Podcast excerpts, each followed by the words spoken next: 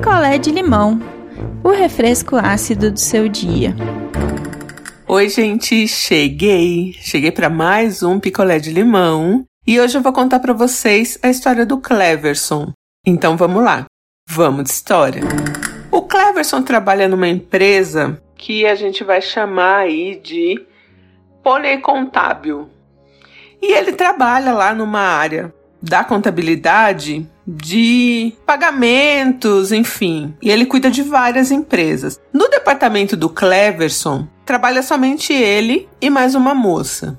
Acontece que essa moça, ela entrou no lugar de uma outra que saiu, que teve bebezinho e pediu para sair. Essa moça entrou no meio do ano passado, né, nessa vaga aí que que tinha ali no setor do Cleverson. Só que ela entrou com indicação do chefe dele.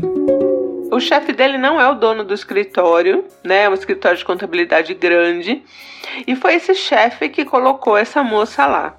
Acontece que essa moça, gente, ela não faz absolutamente nada. Nada mesmo. Se bobear, ela pega só umas fichas, desarquiva e arquiva. Mais nada, sem fazer absolutamente nada. E o chefe não fala nada porque ela é amante do chefe. Só que nessa, o Cleverson agora tá fazendo o trabalho de duas pessoas. Ele tem que fazer o trabalho dele, que ele já fazia, e agora tá fazendo o trabalho da moça, porque ela não faz nada. Ele já cobrou, ele já fez reunião com esse chefe, ele já marcou as coisas e deixou na mesa dela para ela fazer. Ela não faz, ela não. Segundo Cleverson, ela não deve nem saber fazer. E com isso, o Cleverson começou a fazer muita hora extra, porque ele não estava dando conta, dentro do horário dele, de fazer todas as empresas. Aí ele foi chamado no RH, que era para ele fazer menos hora extra.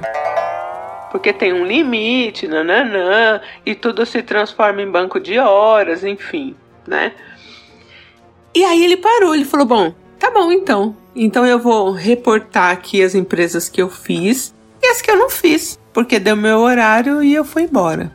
E aí ele reportou, copiou algumas pessoas no e-mail lá, o que ele estava fazendo e o que estava sendo deixado de fazer. E aí um chefe acima do chefe dele marcou uma reunião para entender o que estava acontecendo e tal. E aí o Cleverson resolveu abrir o jogo. Ele falou: "Olha, eu trabalho no setor com mais uma pessoa e essa pessoa não faz absolutamente nada. Não é que ela faz uma coisa ou outra, ela não faz nada. Nada. E aí o chefe dele estava na reunião, tentou contornar, mas esse superior falou: Olha, então me dá aqui, deixa eu ver as coisas tal. Acabou vendo que essa moça não fazia nada mesmo e mandou essa moça embora. Mandou essa moça embora. O chefe do Cleverson ficou possesso da vida e agora ele não contrata ninguém mais para vaga. Ele deixa o Cleverson lá sozinho, se lascando, sem poder fazer hora extra e fica inventando coisa, falando que ah, o Cleverson não tá dando conta, porque talvez a gente precise mudar de funcionário. Esse comportamento do chefe gerou um ódio em Cleverson e ele resolveu tomar uma atitude. Ele tinha como enfrentar o chefe dele? Não. O que, que Cleverson fez? Cleverson criou um e-mail fake, contas fake na rede social e mandou para todo mundo da firma, via redes sociais, os prints que ele tinha de coisas sobre o chefe e a amante. E aí criou-se um burburinho lá dentro, porque assim, ele é um cara, né? É, então as pessoas meio que não desconfiaram dele, que foi ele que fez isso, né? E não satisfeito, Cleverson mandou todas as infos do caso do, do chefe para a esposa do chefe via Instagram. E ela visualizou, respondeu a ele que queria saber mais. E Cleverson contou tudo o que ele sabia, sem tentar se comprometer, né? Como ali o funcionário da Pônei Contábil. E aí a vida desse chefe, tanto na empresa, que ele começou a ser questionado, porque a moça trabalhou lá, né? Então alguns superiores chamaram ele para conversar algumas vezes, então ele estava sempre agora de cabeça quente, né? E não estava mais assediando o Cleberson porque ele nem tinha tempo para isso. E por outro lado, a esposa dele devia estar, tá, né, fazendo barraco, sei lá, porque esse chefe chegava assim, um trapo para trabalhar. Daí o Cleverson aproveitou que esse chefe tava meio que totalmente sem controle na empresa e, enfim, passando esse perrengue pessoal. E chegou num outro chefe dele e falou: Olha, Fulano é, não tá dando conta, o meu trabalho tá acumulando, eu preciso que vocês contratem mais uma pessoa para trabalhar comigo. E aí, esse chefe, que já sabia um pouco da treta, mas não era o chefe que tinha mandado a mocinha embora, falou: Bom, então tudo bem, vamos ver aí lá no RH se tem currículos, tem alguém para mandar. E aí mandaram uma moça que foi contratada. A moça é ótima.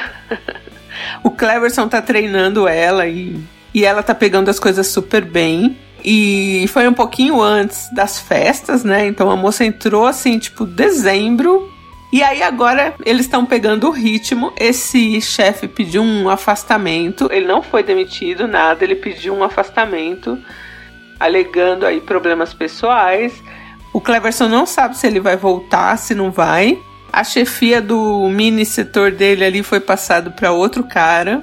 Então, ele nem sabe se quando esse chefe voltar, ele volta para ser chefe do Cleverson ou não. E assim, o Cleverson me escreveu porque ele estava totalmente sem saída, sem saber o que fazer. É um emprego que ele não pode perder, porque enfim, né, ele que se sustenta e tal.